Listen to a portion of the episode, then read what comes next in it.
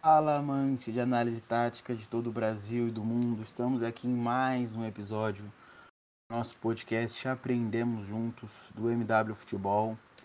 Hoje a gente tem a honra de receber uma pessoa que a gente já conhecia há um bom tempo, mas agora a gente pode falar que é da casa, uma pessoa que está escrevendo junto com a gente no MW. É a Lara Maciel. Primeiro, gostaria de agradecer a Lara está fazendo parte do MW agora e, segundamente, está fazendo parte do nosso podcast. Quer se apresentar, Lara? Queria agradecer a vocês, muito boa tarde aí para todo mundo que está escutando. É, eu estou muito honrada de fazer parte do MW, já acompanhava vocês há um tempo, tenho alguns livros que vocês produziram e foi um prazer receber o convite e vamos junto. A honra sempre vai ser nossa. Todo mundo que for capacitado ou todo mundo que tiver força de vontade para querer aprender, a gente vai estar tá sempre acolhendo. Principalmente, inclusive na semana a gente teve o Ícaro, que foi selecionado o Brasiliense, a gente fica muito feliz quando as pessoas fazem parte do nosso projeto e conseguem crescer. Então, acredito que a Lara é uma pessoa que possivelmente daqui a algum tempo já vai estar dentro de uma grande empresa, independente do ramo, porque a gente realmente percebe que quando a pessoa é boa, a gente precisa de muito tempo para notar a diferença dela em relação ao mercado. Então, dentro disso, Lara, ia começar fazendo a primeira pergunta falando como, como a Lara entrou nessa questão do mundo da análise, se foi no meio do, do interesse ou se é uma situação mais profissional. Queria que você falasse um pouco, Lara, sobre você, sobre a sua inserção no mundo da análise. Claro. É, então, minha história com, com futebol começa lá atrás. Eu, eu jogava futebol é, de salão, participei de alguns campeonatos é, e jogava bastante até os 15 ali mais ou menos. Aí eu tentei ir para o campo. Eu fiz alguns testes no Atlético, eu sou de, sou de BH. E aí fiquei um, um tempo lá, só que aí não tinha muito incentivo, meus pais não tinham como bancar algumas coisas, tinha que estudar, enfim, aquela, aquele rolê que a gente sabe que tem.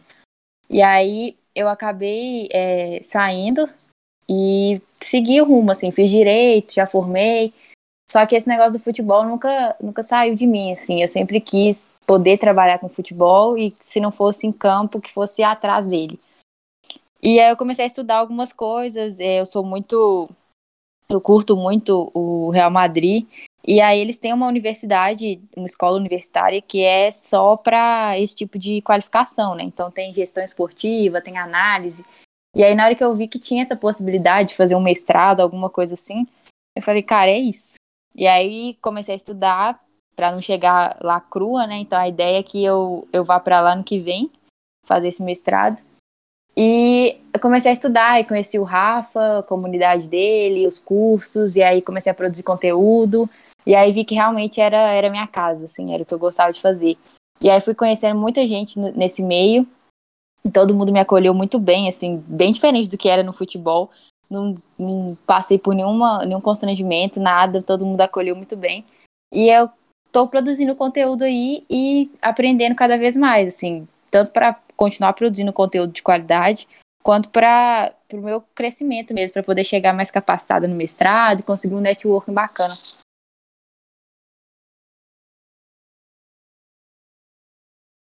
Entendo.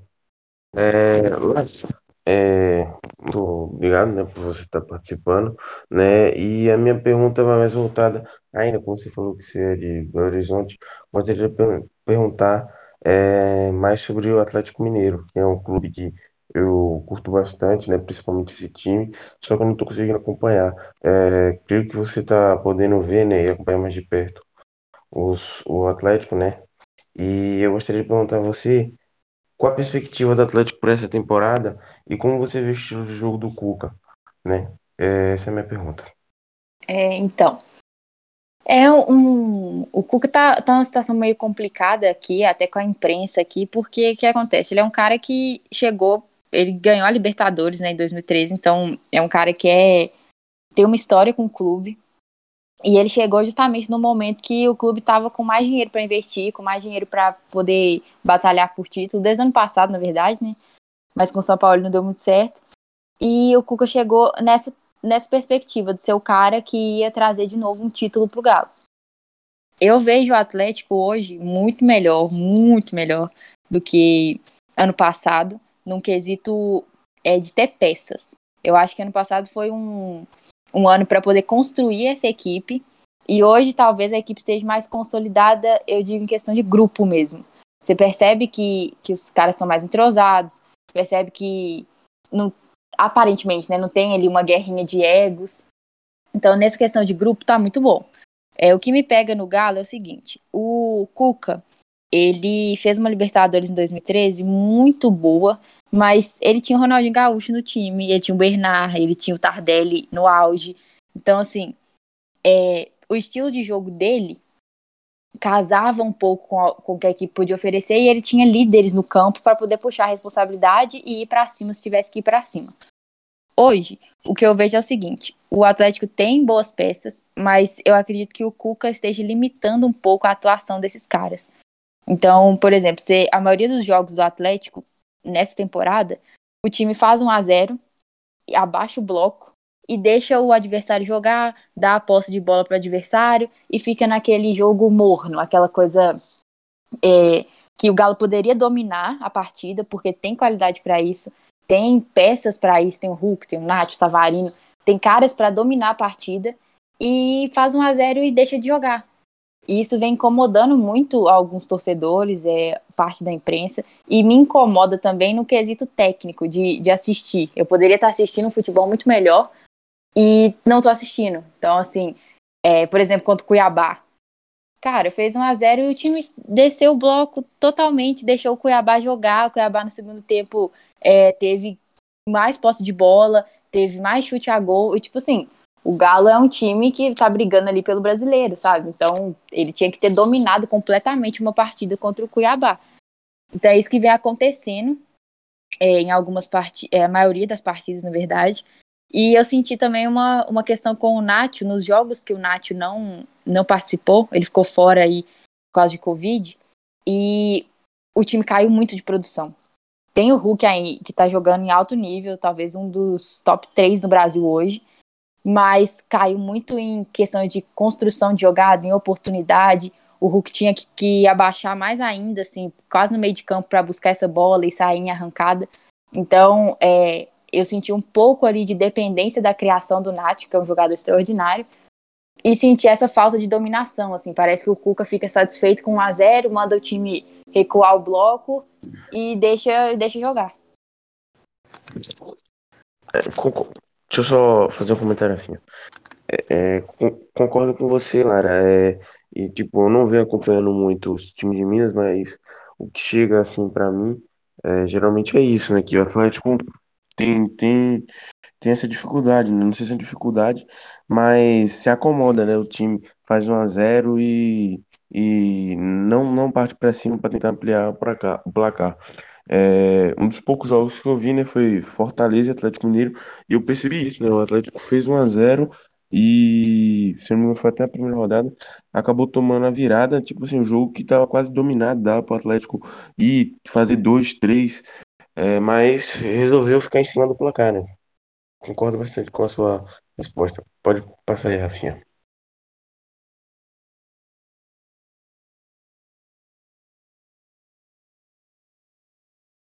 Rafa? Tá. tá.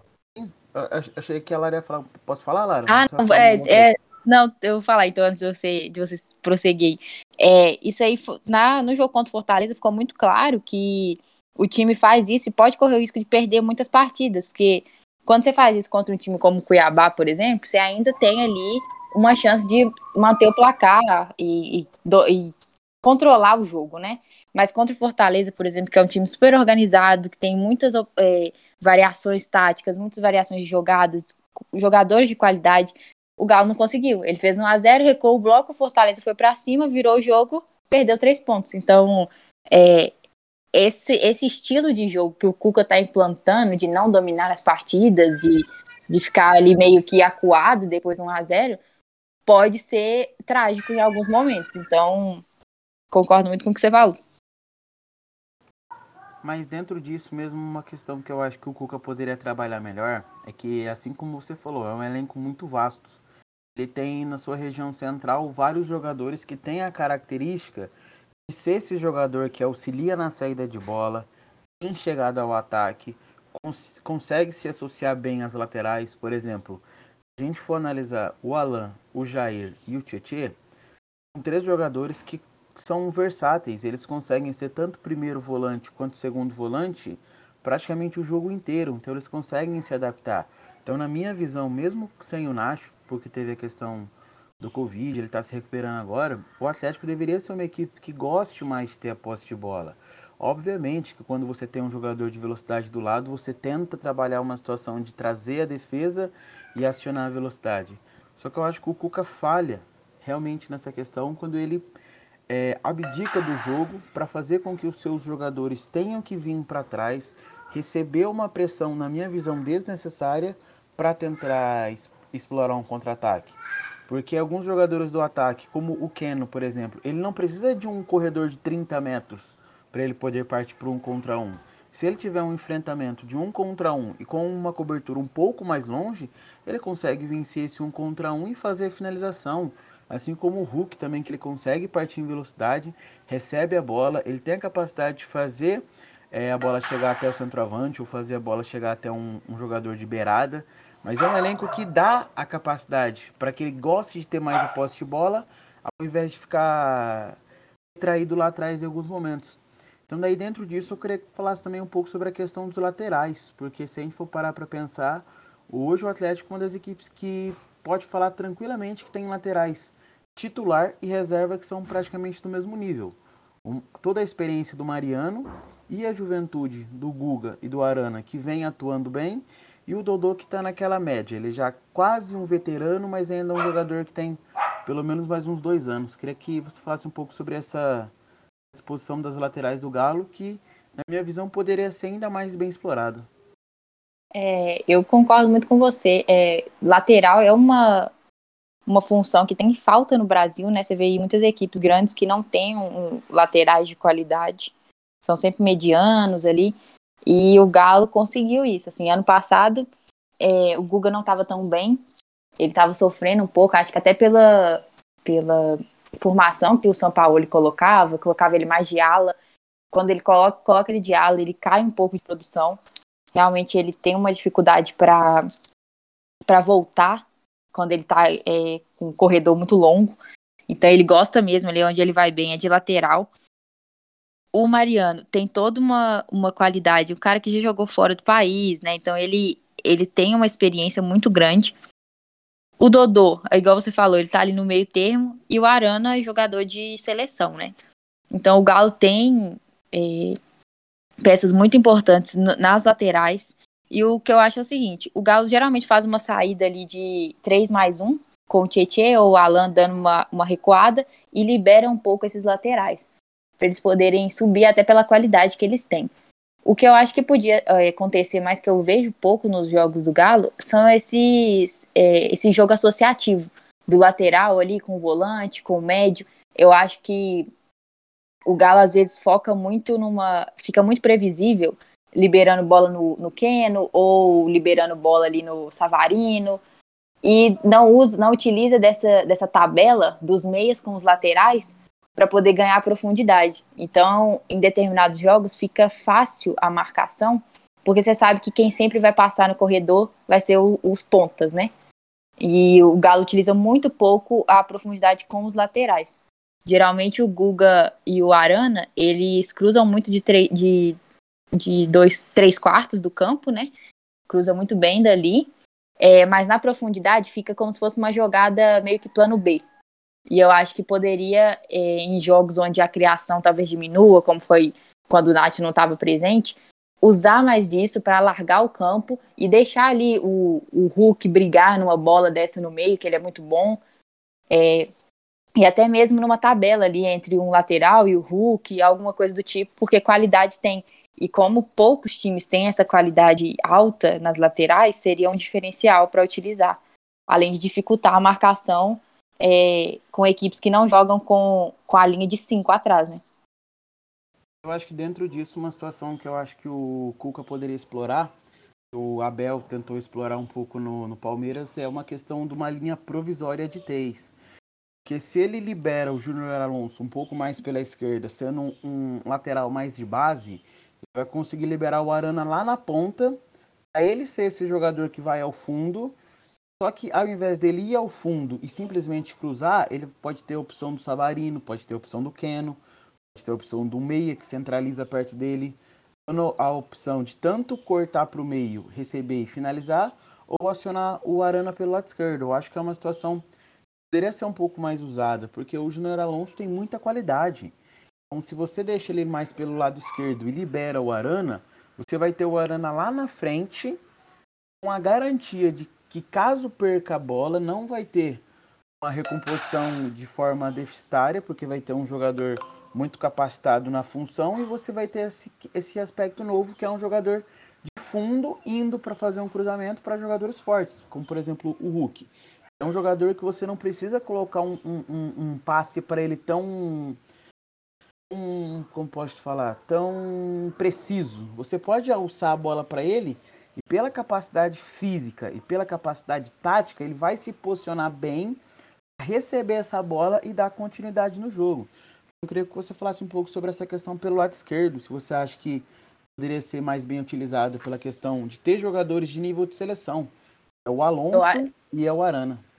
Eu acho com certeza. É, é isso que, é, que a gente falou no início, assim. Eu acho que o, o Galo, ele tá jogando hoje de uma maneira muito acuada. Eu, eu costumo brincar no, no Twitter, eu falo que o, o Cook, ele tem síndrome de time pequeno. Parece que ele quer ser time pequeno. Ele tem uma prateleira maravilhosa e ele quer jogar ali tudo certinho, quadradinho, fechadinho, não, não pode. E não precisa disso, ele pode liberar o, o Arana, igual você falou, deixar o Júnior Alonso ali e colocar o Arana para ser quase com um ponta ali. Então, é um tipo de, de variável tática que ele tem à disposição e que ele não utiliza e acaba sendo dominado por times pequenos.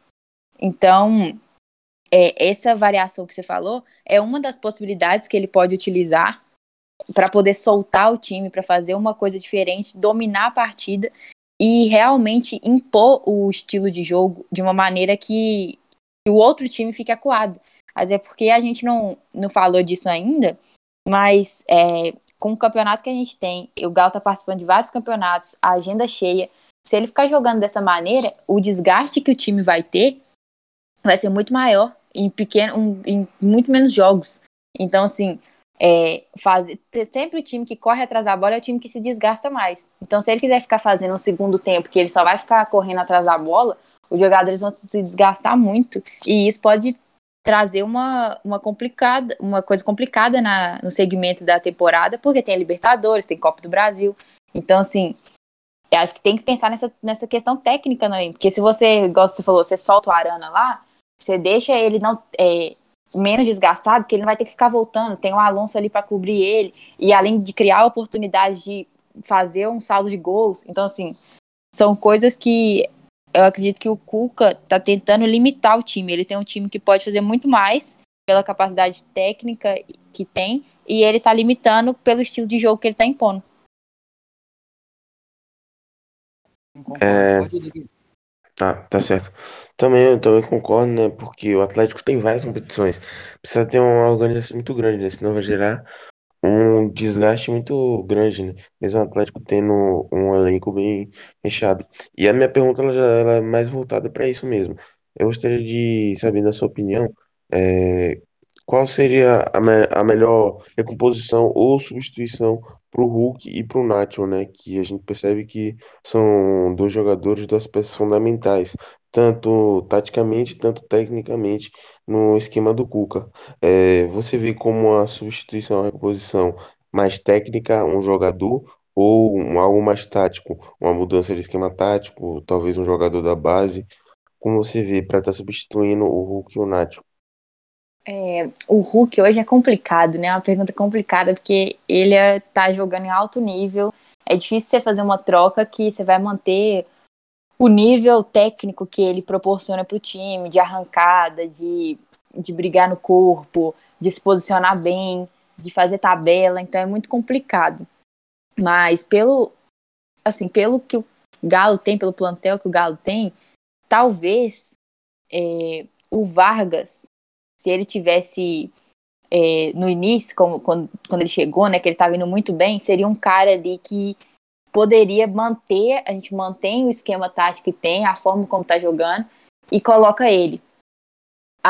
Levando em consideração que muito abaixo do Hulk, tá, gente? Eu só tô criando um plano B aí do que eu acho que poderia ser com o que tem, porque eu não acho que o Sasha conseguiria fazer algo próximo do que o Hulk faz. Aí teria que mudar um sistema de jogo.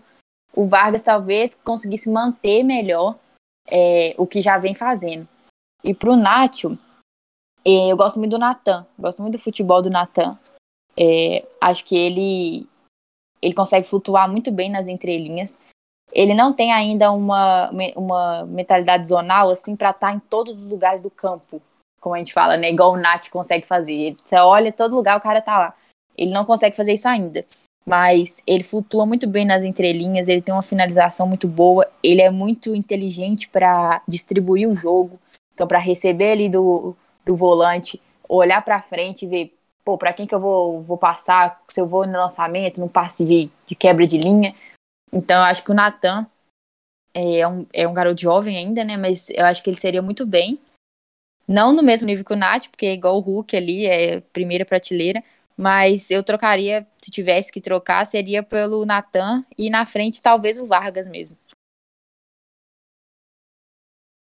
É, concordo, acho que realmente o Vargas seria o jogador mais próximo do que ele entrega em relação à parte tática, não à parte técnica mesmo. Mas é, se você for analisar o, o, elenco do Galo, tudo reflete no que você falou. A proposta do Cuca de jogar como time pequeno sempre além de desgastar os times, também não consegue tirar o melhor de cada jogador.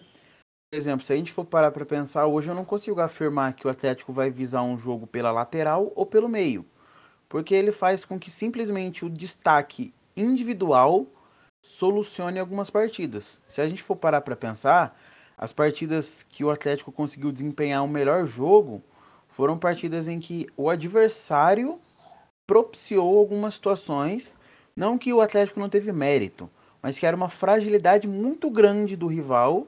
E mesmo assim, em algumas partidas que o Atlético teve a fragilidade do rival, ele não soube fazer um, dois, três, quatro.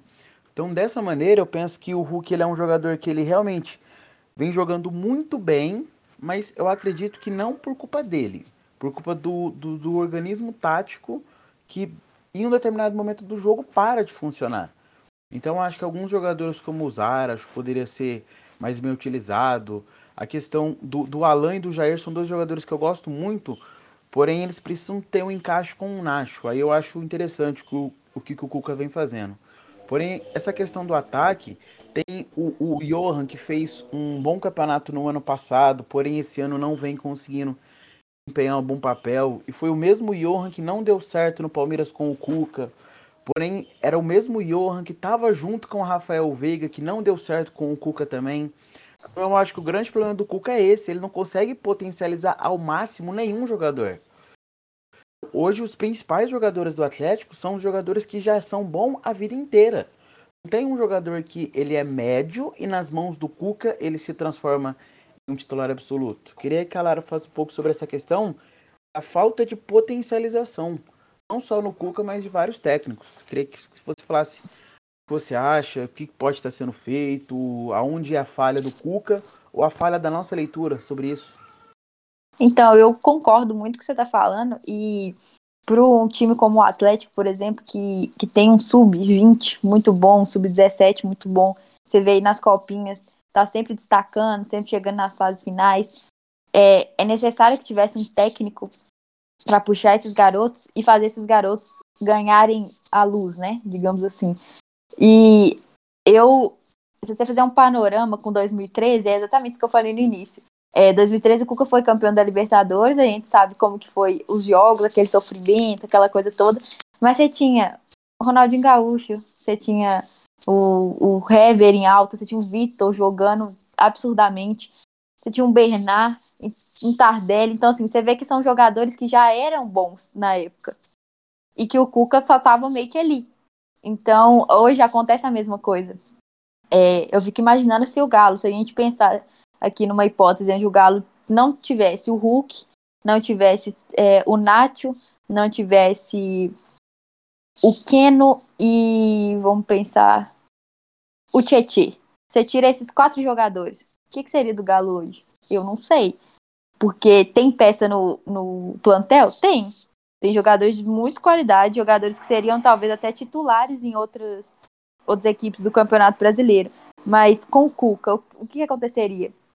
Então, é uma reflexão muito boa essa que você trouxe, porque você realmente não vê um cara que você fala, pô, despontou com o Cuca. O Cuca pegou esse menino aqui e ele hoje tá, tá entre os artilheiros, ou ele hoje é um, um dos melhores meias do Brasil. Você não vê.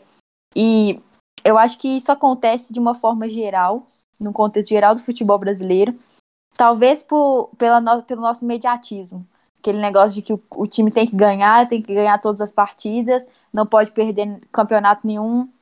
Aquele mediatismo que a gente tem que acaba derrubando técnicos, acho que faz com que os próprios técnicos fiquem receosos em apostar em alguns jogadores, é, que eles veem nos treinos que estão indo muito bem, que, que tem um potencial, mas acho que eles ficam receosos em apostar justamente por esse mediatismo de, de resultado. Então, acho que a, a atmosfera do nosso futebol faz com que a gente não trabalhe esses jogadores. Se você compara, por exemplo, com a Europa, você vê ali um Real Madrid que o Nacho, que é um, um dos titulares da zaga hoje, ele tá jogando no Real Madrid desde os 13 anos. É um cara que veio de todas as bases até o profissional. É, o, o Barcelona, por exemplo, a gente sabe aquele time de ouro do Barcelona, a maioria joga desde sempre no Barcelona. Jogava, né? Desde sempre no Barcelona.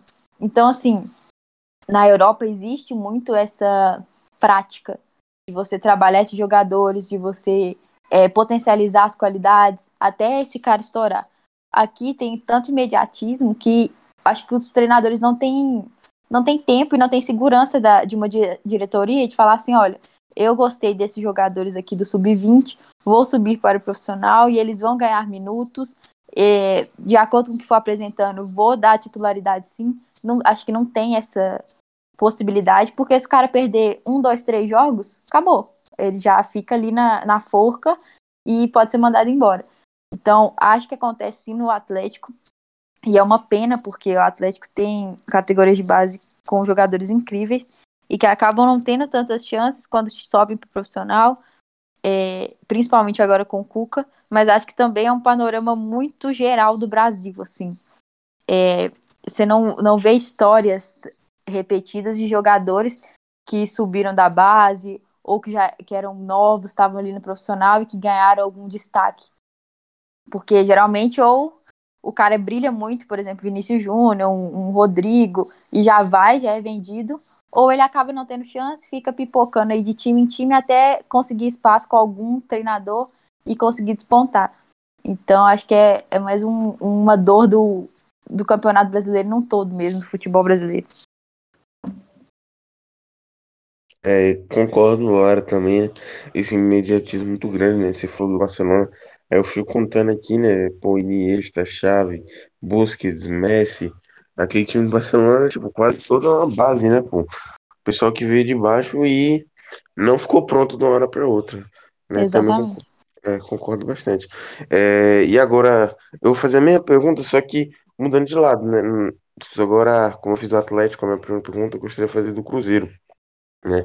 Cruzeiro mais um ano na segunda divisão, mal afundado em dívidas, mas de saber qual a perspectiva do Cruzeiro para essa temporada e se você gosta do estilo de jogo do Moses, você acha que ele pode estar tá extraindo aí o melhor dos jogadores? É, e também eu gostaria muito de saber né, o que acontece no Cruzeiro, né? Que olhando assim elenco, eu não vejo o Cruzeiro com um elenco tão péssimo assim. Tem o Ayrton, que para mim é um bom jogador. Tem, tem alguns zagueiros ali dentro, que, se a gente utilizar dentro de, um, de uma colocação no esquema, serão três zagueiros, é, montando ali cinco, cinco no meio, dois na frente, acho que ficaria um esquema muito melhor para o Cruzeiro, né? Uma solidez um pouco mais defensiva. Mas não sei o que acontece, né? O Cruzeiro geralmente tá, tá perdendo e, e levando muitos gols, né? Então, a história do Cruzeiro é complicada, né? Porque é um time que, que sempre jogou com poucos jogadores da base. É aquele lance que a gente está falando agora, do, do imediatismo. Nunca focou muito em, em, jogadores da base, a maioria sempre era, era um jogador experiente, tanto que o Cruzeiro chegou até a média de idade maior, uma das maiores do campeonato brasileiro, quando tinha Dedé, Thiago Neves, aquela galera. E agora se viu numa situação que é o seguinte: não tem dinheiro para pagar jogador experiente. Tem que fazer o quê? Tem que buscar na base. Tem que buscar de time de Série B, tem que buscar é, da, da própria base, da base de outros times. Então, assim, o, o Cruzeiro se viu numa situação que nunca tinha enfrentado, de não ter caras experientes ali no elenco. E a situação extra-campo, ela pesa muito, né? Porque se a gente está falando desse imediatismo com o Galo, por exemplo, que está no G4 do, da Série A, imagina para o Cruzeiro, que é um time cheio de vitórias, é um time grande, teve muitos títulos, tá na Série B pelo segundo ano consecutivo e não consegue engatar vitórias. Então imagina o imediatismo que é para o Cruzeiro. Então, é, eu imagino que é uma situação complicada para qualquer treinador que chegue, porque o cara vai chegar, igual o Moza chegou, que já quer que, que engata cinco vitórias ali e pronto. E, e não é assim, a gente sabe. Gente que estuda análise, que estuda método de treinamento, a gente sabe que precisa de um tempo para o cara conhecer a equipe, para poder impor os treinamentos que ele precisa para colocar o sistema de jogo dele. Enfim, precisa de um tempo para isso funcionar. E o Cruzeiro não tem esse tempo, o Cruzeiro não dá esse tempo para os treinadores. E aí, com jogadores pouco experientes, essa pressão recai sobre eles e tudo desanda. Porque o cara já não é experiente, o cara tá tendo ali uma, uma chance que talvez ele não tivesse, que é num time como Cruzeiro, a visibilidade. E ele tem uma pressão estrondosa de ter que ganhar todo jogo, não, não existe chance de perder. Então, é um, um clima muito complicado de se jogar. E aí eu acho que fica até difícil de você analisar é, um estilo de jogo, um sistema de algum treinador, principalmente que chegou